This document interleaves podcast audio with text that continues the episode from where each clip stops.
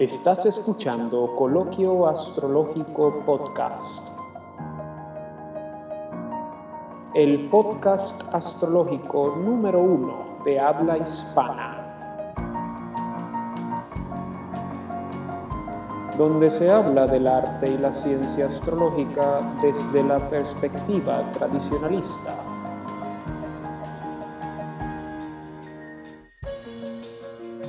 Hola, aquí Fernando Raúl y bienvenidos nuevamente a otro episodio de Coloquio Astrológico Podcast. Hoy es 18 de enero 2020, son las 13 horas 57 minutos, hora de San Juan de Puerto Rico y estamos en la hora de la luna.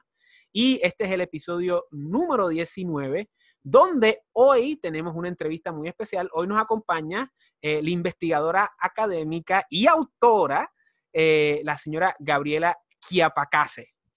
¿Correcto? Sí, correcto, mi apellido. Hola Fernando, gracias por la entrevista, gracias por el espacio. Yo te asalté con un correo, pero estar contigo como siempre. No, pero eso es, eso es bueno, eso es bueno, porque así es que comienzan las buenas relaciones y estuve eh, viendo eh, su trabajo, o sea, Gabriela es autora y Gabriela actualmente está trabajando en su doctorado eh, en Estados Unidos, específicamente en la Universidad de Pittsburgh, y ella trabaja el tema de lo que son eh, las heterodoxias en el proyecto de la conquista, si no me equivoco, corríjame si estoy mal. Sí, sí, sí, la persecución a todo aquello que no seguía el patrón social establecido durante el virreinato, conquista y colonia en América Latina, México y Perú, por ahora. Y, para aquellos que no entiendan el concepto de heterodoxia, pues vamos a definirlo brevemente. O sea, heterodoxia es lo opuesto a ortodoxia, ¿verdad? E, es, la idea de cómo se hacen las cosas, cómo se supone que sean las cosas, los paradigmas dominantes dentro de lo que, pues, en esa época eran los paradigmas de la curia, de la iglesia y del cristianismo, especialmente el catolicismo. Dentro de la, empresa hispana eh, de la conquista, pues era la ortodoxia. Y todo lo que atentaba o iba en contra de ello, ya sea consciente o inconscientemente, o por accidente, porque muchas veces hay cosas que ni siquiera iban en contra de la, de la ortodoxia, que sencillamente eran, como vamos a ver más adelante, pero que lamentablemente pues eh, las autoridades, la curia, no todo el mundo, pero eh, ciertas autoridades pues, pues lo iban a eh, denotar como, como un atentado hacia lo que es ortodoxia y eso sería pues la heterodoxia. Y los casos clásicos de heterodoxia, por lo menos en el contexto occidental, digamos, en el contexto tardío eh, eh, clásico y en el contexto moderno temprano, pues serían eh, los movimientos como, pues comienza primero con, cuestiones, el renacimiento da esa entrada a lo que es la modernidad, pero realmente las corrientes heterodoxas no se van a manifestar hasta luego de la protesta de, luego de la reforma protestante y como consecuencia eso abre las puertas a un montón de otros grupos, eh, subsiguientemente Rosacruces, subsiguientemente, este, digamos, este, francomasones,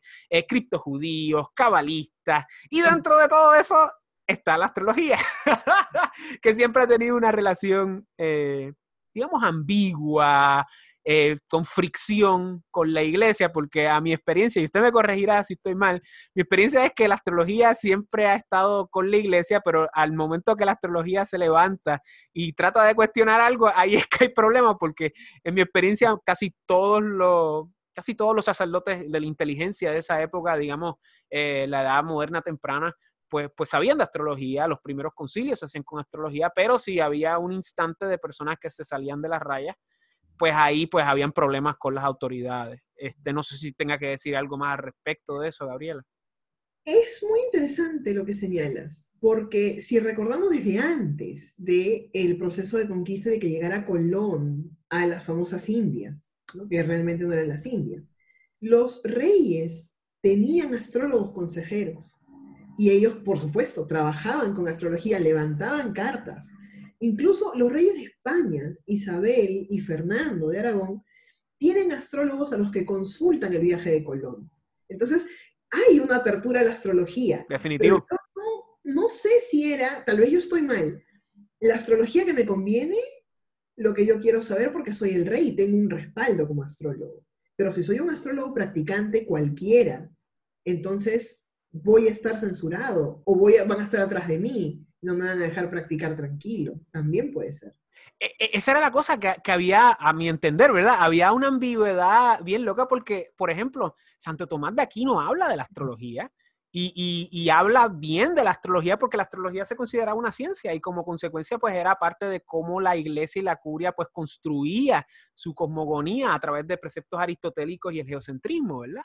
Eh, pero hay instantes, como vamos a ver en los casos que usted me va a señalar, donde, donde, es, donde hay irrupciones, donde la heterodoxia surge y es como que, espérate, esto tú no lo puedes hacer. Y yo creo que eso se debe a cuestiones políticas o cuestiones de intereses o sencillamente de que realmente había una heterodoxia eh, específicamente por personas que no se consideraban cristianas. Y, y, yo, o sea, dentro de lo que es mi, mi acercamiento y mi estimación amateur, ¿verdad? Este, yo lo que siento es que la astrología se aceptaba siempre y cuando se mantuviese dentro de esos márgenes de la que astrología tenía un uso puramente científico, de ubicar el, mundo dentro de la creación, pero al momento de que la astrología fungía como una herramienta para heterodoxias o para magia, eh, o por lo menos magia que la gente se enteraba que estaba haciendo magia, ¿verdad? Porque pues, seguramente había muchas personas en la curia que hacían magia. Eh, que, eso no es controversial, esa es la, realidad, yo creo, y, yo creo que, no, hay nada malo en decir eso, o sea, pero al, momento que uno hacía magia o hacía algo que atentaba contra el orden, ahí había problemas. O sea, que yo creo que es una cuestión más política que una cuestión ideológica, a mi entender. Sí, y yo lo estaba pensando por el punto de, eh, no estoy muy segura si es el término, la trutina de Hermes. Claro, ese es, la, ese es el cálculo clásico eh, para eh, rectificar eh, lo que sería el ascendente, partiendo de la idea de que pues el ascendente tiene que estar donde estaba la luna de concepción y la luna de concepción tiene que estar en el ascendente natal. Y es un cálculo, es un cálculo que, no es, ¿cómo le digo? E, es un cálculo que no es difícil, pero para explicarlo pues hay que, hay que estar un par de tiempo. Pero ajá, disculpe, adelante. Claro, eso y también el arco de vida. Es decir, mucho dice la Iglesia Católica, no sabemos cuándo vamos a morir, eso lo sabe Dios. Entonces, claro, si un astrólogo viene y le rompe el discurso, mira, sí, tú puedes morir a los 80 años mm, por Saturno o por Marte. Aguanta, ¿no? Eh, un ratito, frena acá porque tú no puedes decirlo a la hoguera. Entonces, ese tipo de prácticas eran las restringidas y perseguidas hasta cierto punto. Correcto, correcto.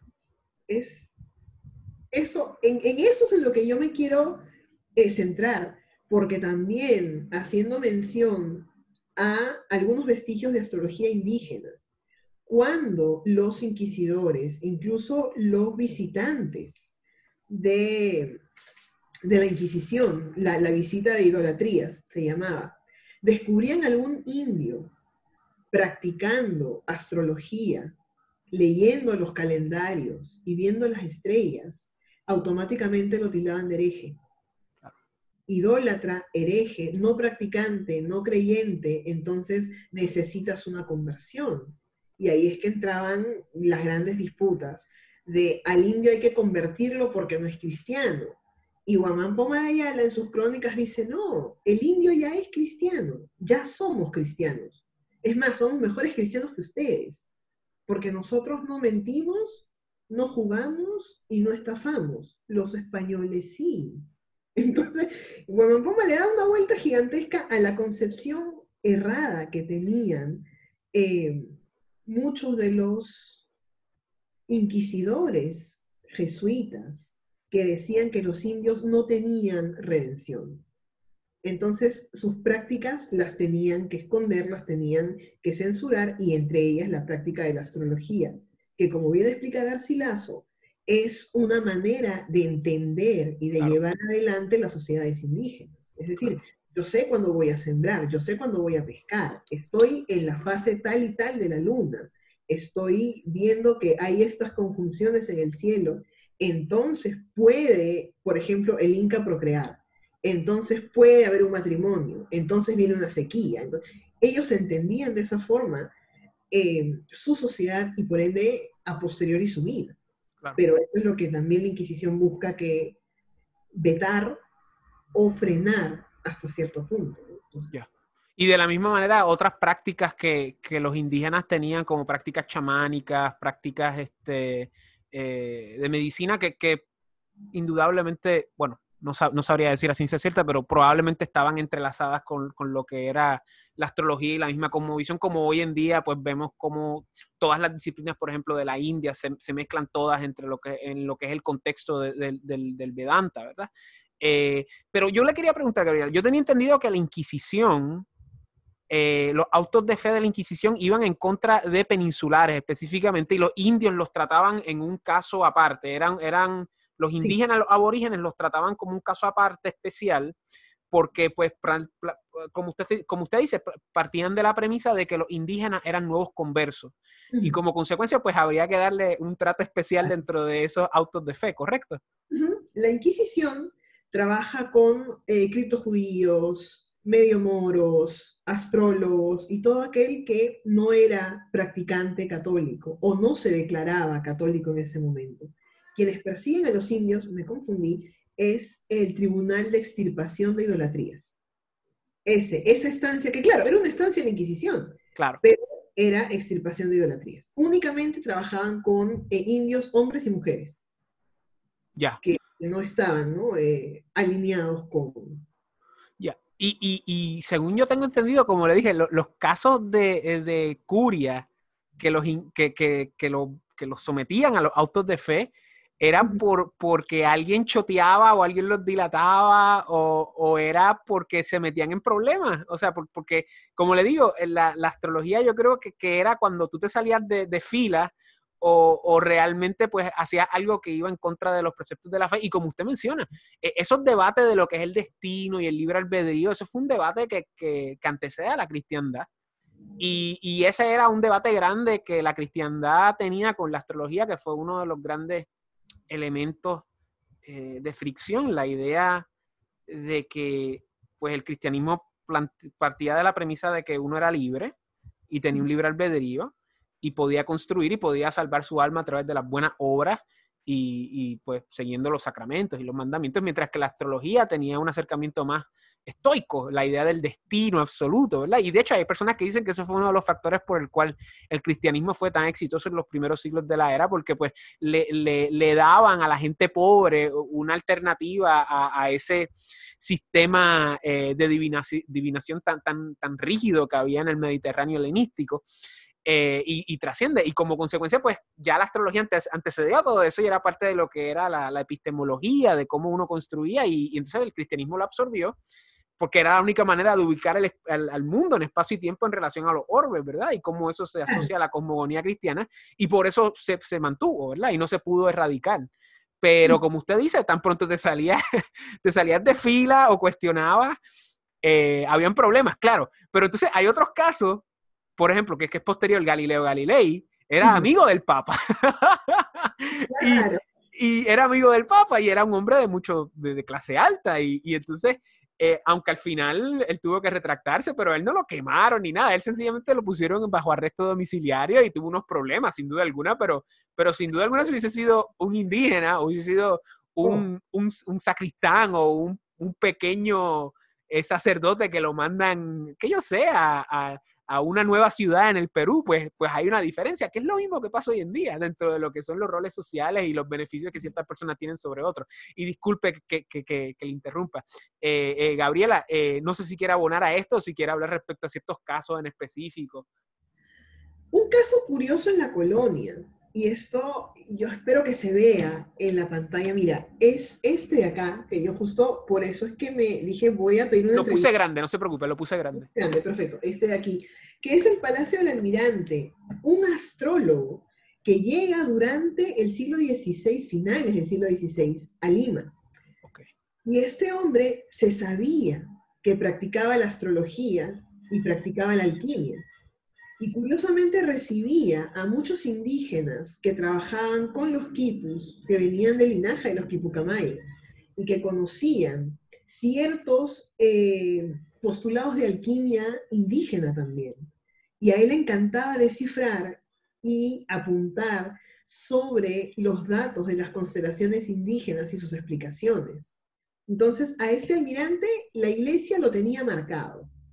Es decir, él construye su casa en Cusco con mucha simbología no solamente Rosacruz, sino con símbolos astrológicos, más el escudo de su familia, él era Francisco Alderete Maldonado, de los Maldonado de España. Y cuando él construye este, este monumento que ahora es el Museo Inca de Cusco, lo pueden ir a visitar, es un lugar precioso, eh, la iglesia y los sacerdotes pasaban cada semana a tocar la puerta y a pedir ingresar para hablar con el almirante, porque la gente decía, ese hombre no sale. Y con esa casa y los símbolos que tiene la casa, debe ser un endemoniado. Entonces, claro, el endemoniado, el que tiene pactos con Satanás, el hereje, el que no cree en nada, y encima él no asistía a la iglesia, porque él no, no tenía esa fe de decir, yo voy a ir al culto dominical, no. Él lo único que hacía eran dos cosas, daba un gran diezmo cada mes a la orden eh, religiosa, en ese momento los jesuitas, y también cada año hacía una celebración durante el verano gigantesca donde abría todas las puertas de su casa, invitaba a toda la gente de alta sociedad y también a los curas. Vengan, celebramos, tomamos, comemos, bailamos felices y de ahí cerraba las puertas y no lo volvían a ver. Y andaba entre Potosí, Yanacocha, Lima y Cusco. Y la gente lo tenía pero repudiadísimo así total. Entonces, este caso de este astrólogo, que es muy interesante, a mí me llama la atención porque a pesar de ser un contribuyente activo, económicamente hablando, era una persona a la que la gente y los, los sacerdotes miraban con recelo. Es decir, ten cuidado, porque probablemente sea un brujo. Ten cuidado porque sabe Dios cuántas veces ha hablado con Satán y entonces sabe lo que sabe. No había una venia de decir, ¿y qué es lo que estás investigando? Tal vez nos pueda ayudar, nos pueda servir, cuéntanos, no había esa, esa confianza para decirle, oye, podemos enterarnos, pero de buena forma, el almirante se recluye para no, porque sabía a lo que se exponía. Y la iglesia, por otro lado, le cierra todas las puertas y dice, no te vamos a permitir eh, ser parte de nuestra comunidad. Y cuando él muere, su segunda esposa pide para enterrarlo en el cementerio cristiano de Cusco. Y los sacerdotes le dicen, no, no tiene cabida en este cementerio. Entonces no le quedó más remedio a su hijastro, el hijo de su segunda esposa, de su segundo matrimonio, que enterrarlo con el ataúd vertical, ¿no? abajo de la escalera de su casa y tapiar toda la pared.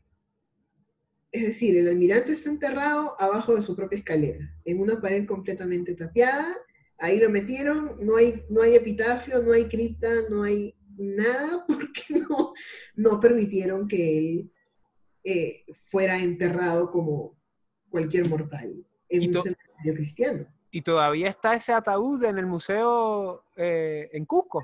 Sí, si tú vas, ves la pared, está muy linda la casa y ves una pared toda tapiada abajo de la escalera y te dicen, sí, ahí está, ahí está enterrado. Y su laboratorio de alquimia, que está en el sótano, lo han cerrado y no lo han vuelto a abrir. Wow, ok. bueno, no lo he vuelto a abrir al público, probablemente. Claro, probablemente. y ahí está todo el material que incluso el, el antropólogo Thor, el autor de este libro, dice, ahí hay muchos secretos, ahí hay mucha información que si se abriera al público ayudaría a entender ese otro pensamiento que escapa de los parámetros eh, sociales de ese momento, ¿no? O sea, lo que, lo que no se dijo. Pero, entrar ahí y recuperarlo, creo que ni con permiso del Archivo Nacional te podrían. Ya, ya. Eh, o sea, esta figura me parece muy interesante. Para, para aquellos que no sepan, este, y usted me corrige, los quipus son, para que la gente sepa lo que el admirante conocía de, de los incas en ese momento, los quipus son como esta no, sé si la manera correcta de escribirlo es una forma de escritura, pero eran estas, estas soguitas con nuditos que eran como escritura, ¿correcto? Sí, eran una mezcla de escritura, pero también una especie de sistema numérico. Como un abaco, yo, yo siempre lo veía como una especie de abaco, exacto. Sí, era como un abaco y habían personas específicas que se dedicaban a el entendimiento y el desarrollo de los, de los quipus, que eran los quipucamayos que eran como los intelectuales, digamos, o los que escribían, o los escribas. Sí, eran, eran un linaje del imperio, que eran los que recopilaban en los quipus información importante. Por eso tenemos quipus de cosecha, tenemos quipus históricos, tenemos, tenemos quipus de todo tipo. Pero ahora, no logró sobrevivir toda esta casta de quipucamaros. Entonces los quipus están ahí, pero vayamos a saber qué dice cada quipu. es, es, complicadísimo. Ese es un tema que tenemos una gran brecha ahí. Claro, como, como gran parte de, la, de las comunidades este, precolombinas. Tanto, tanto precolombinas como preincaicas también, o sea, porque hay que recordar que los incas era una, era solamente un pueblo, habían otros más, igual que los aztecas, habían, habían, o los mexicas, habían muchos más, y, y, también fue que, que, pues el momento de la conquista fue un momento crítico, tanto, tanto en el imperio inca como en, como en Mesoamérica, o sea, en el imperio inca había una guerra civil y, y, en, y en, los aztecas pues estaban oprimiendo a un montón de personas, o sea, que fue un momento crítico donde a la misma vez, o sea, las sociedades estaban en procesos de transformación y, eso pues dio paso a que, a que también los españoles pudiesen pues tomar la ventaja dentro de las alianzas con los pueblos que, que estaban en contra de los poderes dominantes en esa época y como consecuencia pues e, era una situación muy, muy complicada dentro de las mismas dinámicas de los pueblos. Pero este señor me, me parece muy interesante y, y tengo varias preguntas, no sé si, si usted pueda abonar, o sea, le, pregunto, o sea, ¿los símbolos astrológicos todavía sobreviven en la fachada de la estructura o eso? Sí, si uno llega y miras, tienes que ponerte no exactamente enfrente porque están muy arriba, porque la casa es muy alta, el Museo Inca, quien ha ido, es, gigantesco, es toda una manzana y es enorme. Y es detrás de la catedral, o sea, donde está la plaza grande, a la izquierda que está la catedral, ¿verdad? Detrás, ok. Sí, sí, que, que es la, arquitectura colonial bien bonita de allá. Sí, sí, sí. Es bella. Te paras más o menos en una esquina y lo tienes que mirar hacia arriba y ahí se muestra eh, las inscripciones que él dejó en el escudo de eh, la familia Alderete Maldonado. ¿no? Wow. Él, él, crea un escudo, que eso era muy común en esa época, las familias tenían escudos. Entonces, él hace un escudo donde pone la vid, porque su familia de él tenía relación con las cosechas. Pone símbolos de la, de la naval porque él era almirante. Bello. Pone también eh, símbolos de la minería, del metal, porque su primera esposa, Potenciana, era una mujer que poseía minas. El padre de ella tenía muchísimo, muchísimos terrenos que trabajaba con la minería. Entonces, él junta los elementos que identifican a su familia, pero entre estos elementos él pone sirenas, por ejemplo, dentro de su casa. En las escaleras pone sirenas y usa mucho que a su hijastro en su segundo matrimonio le daba terror porque era un niño de siete años cuando su madre se casa con este almirante, su segunda esposa, tenía leones rugiendo. Y hasta ahora se pueden ver esos leones. Entonces, claro, un niño de siete años ve un león, una bestia con la boca abierta y los colmillos y dice, sácalo. O sea, me voy de acá. A él no le gustaba, entonces decía que su padrastro era raro. Y cuando la gente veía estos, esta simbología, no entendían por qué. Porque lo común era ver una sirena en una casa. Todo lo contrario, era ver un cuadro probablemente de, alguna pintura clásica o, o, alguna imagen religiosa y ya. Pero una sirena, un león, por ahí una serpiente, eso era, o sea, ¿dónde estoy? Sí, sí, que hay alusiones ahí astronómicas. O sea, el león es Leo, la serpiente es la hidra de Lerna que, que sería este, sí, la hidra, en, en sánscrito sería Shlesha, pero sí. Y, y, le pregunto, o sea, porque usted dice que tenía una fiesta grande de verano, estaría bueno ver si era, si caía cerca del solsticio de verano, pero le quería, aunque, aunque sería el solsticio veraniego eh, austral, ¿verdad? Porque estamos hablando del Perú. O sea, que sería el solsticio veraniego austral, que sería pues para, para diciembre, ¿no? Este, verano, eh, verano allá es en diciembre, ¿correcto? Diciembre, enero y febrero. Correcto. Y le quería preguntar, o sea, generalmente cuando uno lee de estos antiguos eruditos, ¿verdad? Que, que, se, que se, mezclaban en, en, cuestiones de astrología, siempre hay una biblioteca. La pregunta es, ¿ese señor tenía biblioteca? Sí, claro, tenía la biblioteca, que era un espacio donde solo él entraba y gastaba muchas horas. okay. lo, lo, documenta todos en los capítulos de la mitad del libro en adelante, ¿no? Por ejemplo, en el capítulo 12 habla específicamente de la aversión y el miedo que sentía el hijastro del almirante, que curiosamente se llamaba Francisco Gutiérrez de los Ríos Maldonado, ¿no? ¿Y por qué sentía miedo este muchacho y también rabia? porque veía que su madre estaba sola en la casa, cuidando a sus hijos, dirigiendo la servidumbre, mientras el padrastro de él se la pasaba en el sótano practicando alquimia en su laboratorio y después de las 5 de la tarde encerrado en su biblioteca leyendo, escribiendo y él no entendía por qué no podía salir a conversar con ellos. Y las pocas veces que salía para tomar la cena, por ejemplo, que era el momento familiar, este hombre se sentaba a comer y no decía una palabra. ¡Qué buena vida! me, encanta, me hubiera gustado. Entonces, este muchacho que deja un, un, escrito que se logra recopilar en el archivo de Torque, ¿no? Es el que dice, yo no sé qué tanto hacía mi padrastro encerrado en esos dos cuartos. Entonces, nadie podía entrar a la biblioteca de él. Había una biblioteca en la casa donde había eh, un piano, una clavinola para la, hija, la hijastra. Y Francisco, pues que podía coger los libros de contabilidad y hablar con, con, su padrastro de, mira, yo me voy a hacer cargo de esto, esto y esto, estas tierras, porque también era su herencia. Claro. Pero la biblioteca del almirante, ahí no entraba nadie más que él. Mm. Entonces sí, sí había una, una compañía. Y, ahí podemos ver lo que es eh, lo que es el, bueno, a mí no me gusta utilizar la palabra privilegio, pero lo que era pues hasta cierto punto la, eh, las circunstancias afortunadas de, un hombre que tenía recursos y que se podía defender ante, ante lo que serían pues las persecuciones eh, de, de, los poderes, de los paradigmas dominantes de esa época. Eh, era un hombre que, que, estaba caudalado y eso era lo que lo protegía. Como, como hoy en día, pues hoy en día hay, gente millonaria que, que, se protege de los, de los paradigmas dominantes a través de, de, de, su, pues, de sus recursos y de, su, y de sus conexiones y del poder que ejercen sobre la sociedad.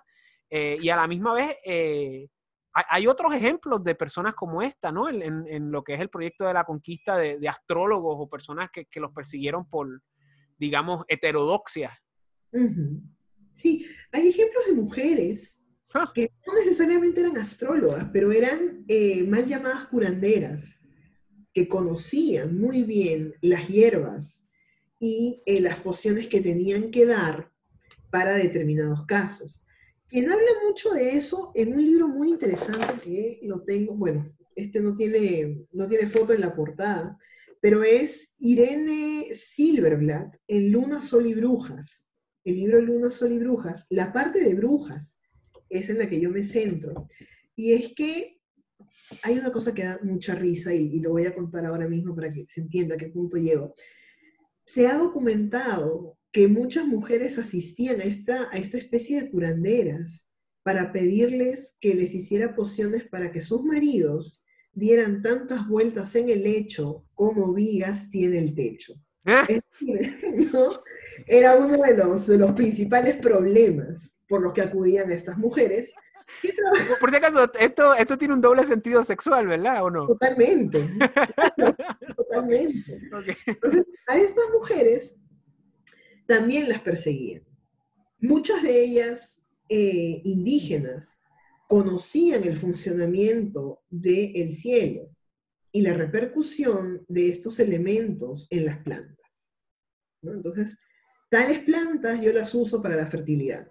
Tales plantas yo las uso como abortivos. Y tales plantas yo las uso para la libido femenina, la libido masculina. Si eso sucedía y tenían la mala suerte de que por A o razón sus clientas se quejaran ante las estancias pertinentes, ellas iban a ir eh, obviamente presas, ¿no? detenidas, interrogadas, no era, no era un interrogatorio, eran muchos, seguidos, seguidos, seguidos, iban cambiando a las personas que las interrogaban para saber si decían la verdad o si mentían. Pero directamente del delito que se les acusaba era de eh, haber hecho un pacto con Satanás. Ya. Es decir, conozco las hierbas, pero no por conocer las hierbas estoy de la mano de Dios.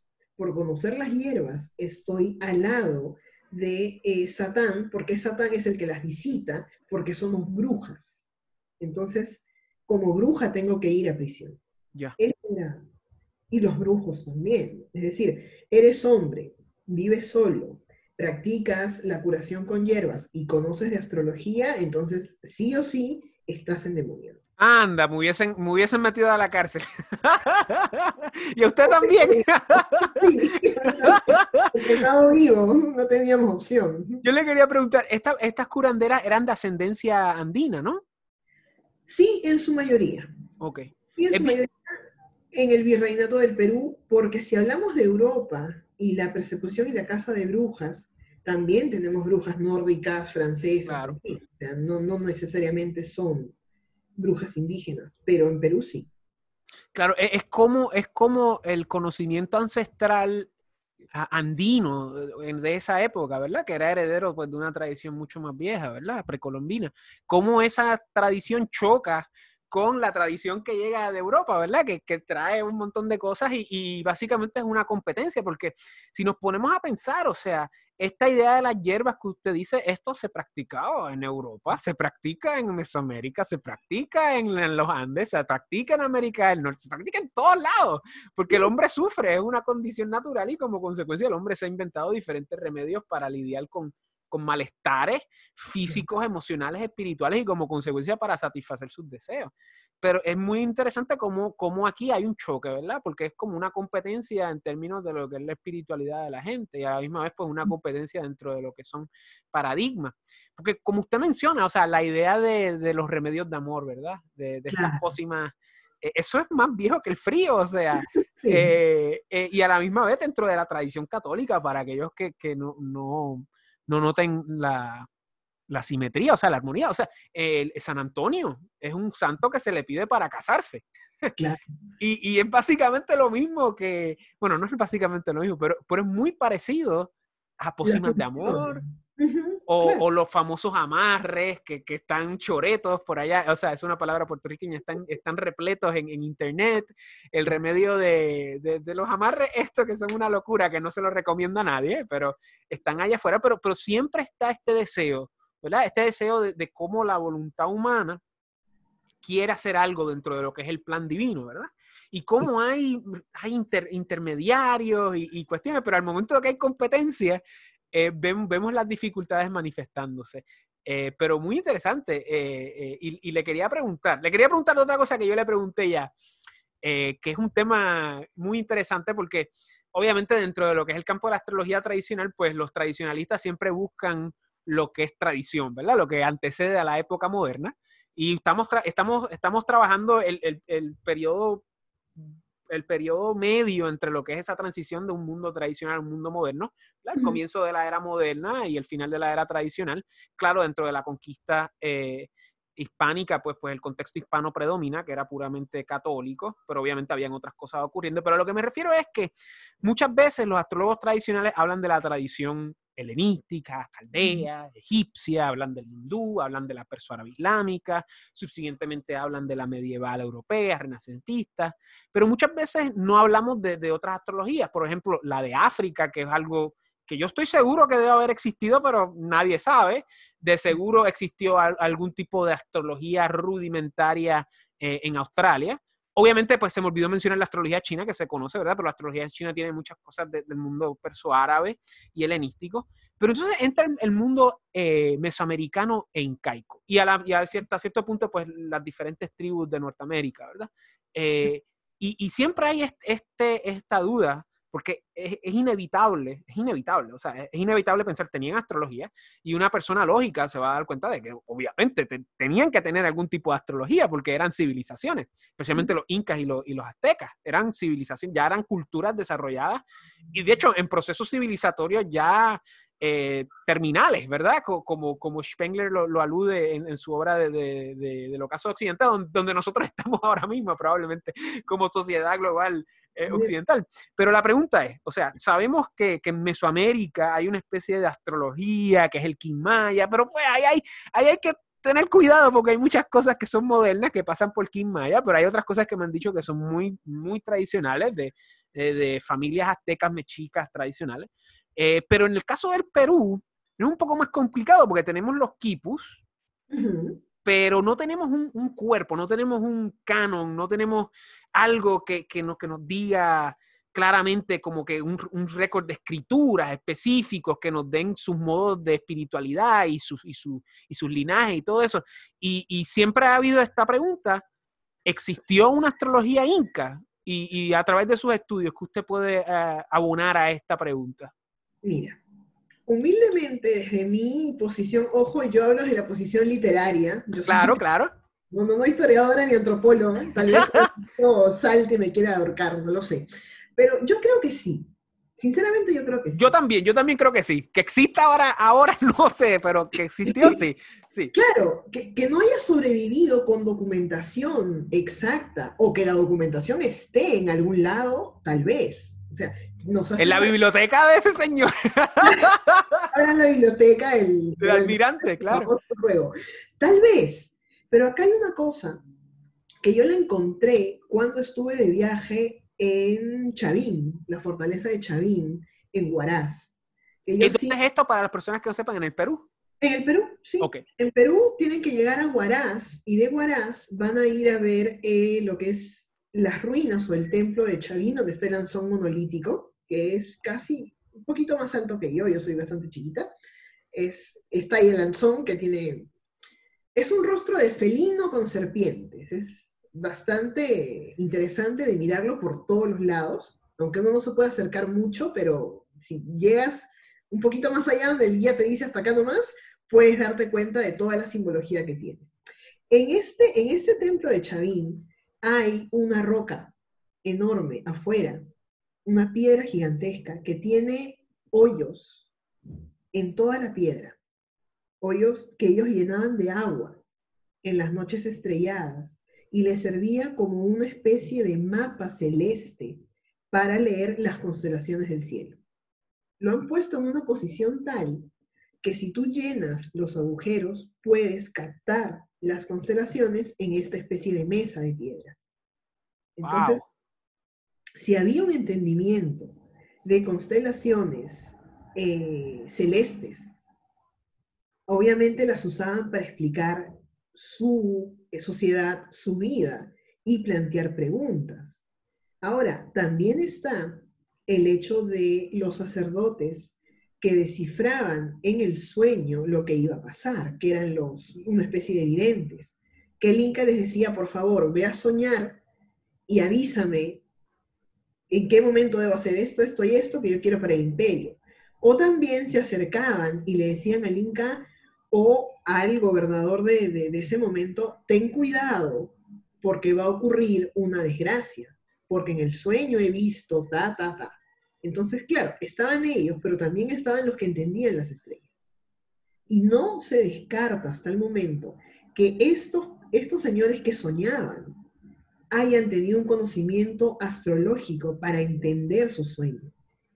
Y eso a mí me lleva a pensar desde el punto de vista de Levi Strauss en su libro El pensamiento salvaje.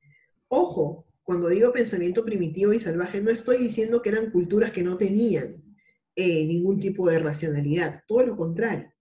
Su racionalidad venía desde un punto de yo necesito entender y explicar todo lo que me rodea, desde el clima, hasta la piedra que encuentro todos los días cuando me levanto en la puerta de, mi, de, donde yo vivo. Entonces, esa explicación que se va armando a través del tiempo en sociedades eh, precolombinas, indígenas, incas, en Sudamérica, tiene que ver para mí con la comprensión de los mapas celestes, que me permiten explicar a través de mitos, historias y leyendas la formación de mi mundo y cómo ese mundo que yo entiendo va a repercutir a través de los siglos. Entonces, sí había una, astrología. Garcilaso lo menciona en los comentarios reales. Es un apartado muy pequeño donde él habla sobre la astrología y los estudios en, eh, en el Perú. Claro, Garcilaso, Inca Garcilaso de la Vega es muy irónico cuando escribe lo que, los comentarios. Pero dentro de todas sus ironías, él sí está dejando ver que eran pueblos que ya venían con un, con un raciocinio y un entendimiento desde mucho más atrás. Entonces ya tenemos una explicación para poder continuar. Y la astrología nos servía a nosotros para eso. Entonces, sí, sí. Claro, claro. Ah, eh, eh, o sea, que usted está diciendo que esa estructura creaba como unos espejos de agua donde se reflejaban las estrellas, como de película. Claro. wow, wow, yo quisiera ir allá. Eh, yo, quería decirle de que hay unas similitudes con la tradición helenística, con lo que usted, está, usted me está diciendo de, los sacerdotes que soñaban, eh, porque en la tradición helenística, por ejemplo, del culto de Esculapio o, de eh, Esculapio o Esclepio, depende de si es griego o latín, que era el, dios de la medicina, básicamente pues uno iba a los templos y, se quedaba durmiendo en el templo y la teoría era de que tú te quedabas en el templo y tenías un sueño donde Esculapio te visitaba y te daba una señal. O sea, que, vemos cómo, eh, que, algunas personas dicen idealismo mágico, o sea, la idea de cómo estos preceptos tradicionales están en todas partes del mundo y cómo se manifiestan de una manera orgánica ¿verdad? Que sería como la, humanidad orgánica, pero se manifiestan dentro de las particularidades geográficas e históricas y étnicas donde están. Pero más o menos es la misma cosa, ¿verdad? Es la idea de la tradición y cómo esos preceptos ya dentro de lo que es el mundo moderno, pues han, caducado o han perdido su, su fortaleza, ¿verdad? Y, es bien, y para aquellos que, piensen que la astrología no se trata en la academia, tenemos aquí un caso de, una dama que está haciendo pues, su, doctorado, ¿verdad? Y, muchas veces, como usted mencionó a Levi Strauss, o sea, muchas veces el estudio de la astrología se mete por donde es ese, ese estructuralismo antropológico que, forma las bases de lo que es, eh, no, no totalmente, pero forma bases de lo que va a ser la filosofía de la ciencia. Y cómo uno se mete por ahí, porque, porque el hombre primitivo no era primitivo como, como la gente piensa, o sea, el hombre primitivo eh, era igual que nosotros, dos más dos es cuatro, ¿verdad? Y entonces, pues, pues el, el, el, raciocinio del hombre primitivo era igual que el de nosotros. Lo que sucede es que pues, nosotros tenemos una herencia y tenemos más tiempo y tenemos más desarrollo y, y, estamos más en el, en el, futuro y ellos estaban más en el pasado y, y, ellos estaban en una circunstancia y nosotros estamos en otra, pero el hombre siempre ha pensado de la misma manera, especialmente el hombre que piensa, ¿verdad? esa élite que se dedicaba a, desarrollar estos sistemas, eh, tanto tradicionales eh, en el sentido pues espiritual como técnico, que, en, el pasado era la misma cosa, ¿verdad? No era como hoy en día que hay ese gran divorcio entre, por ejemplo, eh, la alquimia y la química o la astronomía y la astrología, ¿verdad? Gabriela, hasta el momento estoy encantado. Este, ¿Algo más que quiera decir respecto a esta idea de la persecución de las heterodoxias eh, en el virreinato del Perú? Que recordemos que el virreinato del Perú es desde mediados del siglo XVI hasta principios del siglo XIX, ¿verdad? Y, también en el siglo XVIII pues hubo unas excesiones con, con Nueva Granada, que correspondía a lo que es Colombia y Venezuela, ¿verdad? Y, Río de la Plata, que, que, responde a lo que es más el sur con Argentina y Uruguay. No, yo creo que hasta acá la conversación ha fluido bastante, bastante bien. Súper bien, súper bien. Yo estoy encantado, yo estoy fascinado, o sea, de verdad. Eh, yo no conocía estos casos de estas personas, o sea, y, como, y como le mencioné, el, tema de la astrología y la Iglesia Católica es fascinante.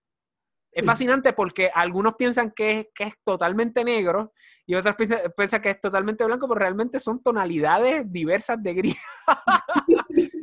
Una escala de grises increíble. porque otro problema es que la gente confunde, y mire que este, esta es mi experiencia, la gente confunde lo que es el discurso protestante, el discurso protestante contra las heterodoxias, que, de hecho el, protestantismo es una heterodoxia dentro de la percepción católica, ¿verdad? Muchas veces la gente confunde lo que es la, el, discurso... Eh, protestante contra la astrología y otras heterodoxias con lo que era el discurso católico tradicional medieval contra las heterodoxias, ¿verdad? Que hay una cosa bien diferente y lo que es el discurso actual, contemporáneo, contra las heterodoxias, que ya es una tergiversación de todo. Porque, pues, lamentablemente, pues, pues no todo el mundo tiene la capacidad para entender las cosas como, como algunas personas las pueden entender, pero nada, esa es la naturaleza humana, pero, pero que, que, que hay muchas tonalidades de gris que, que, es muy importante recalcarlo, porque, porque en la historia vemos de de cómo hay excepciones, ¿verdad? De, cómo las excepciones muchas veces eh, son muy interesantes para explicarnos las normas. pero, Gabriela, un placer. para aquellos que quieran conocer más de Gabriela, pues e, ella es autora. Este, si quieren, yo le voy a poner los libros. Tiene varios libros eh, escritos, este, novelista. Y eh, Gabriela, te deseo lo mejor en tu proyecto de tesis y estaría encantado de que vuelvas al, podcast a hablar de cualquier otro tema en relación a tu investigación. Y nuevamente, muchísimas gracias por eh, hacer este acercamiento. y estoy encantado. Gracias, Fernando, por la oportunidad. Y sí, yo me quedo con una curiosidad gigante sobre astrología y tarot. Mm, eso es un tema bien bueno porque yo, eso lo podemos hacer para el próximo en confianza. Claro. claro, ¿por qué no? Porque se nota que usted es tarotista, tengo una impresión de que usted lee cartas. No leo cartas, pero tengo un canal bien abierto. Ok, ok. pues, pues muchísimas gracias nuevamente, Gabriela Chiapacase. Eh, en confianza, eh, cualquier cosa, eh, abajo le dejo los contactos. Y nada, nos vemos en el próximo y como siempre, le deseo lo mejor. Gracias, ten buen día. Gracias a ti.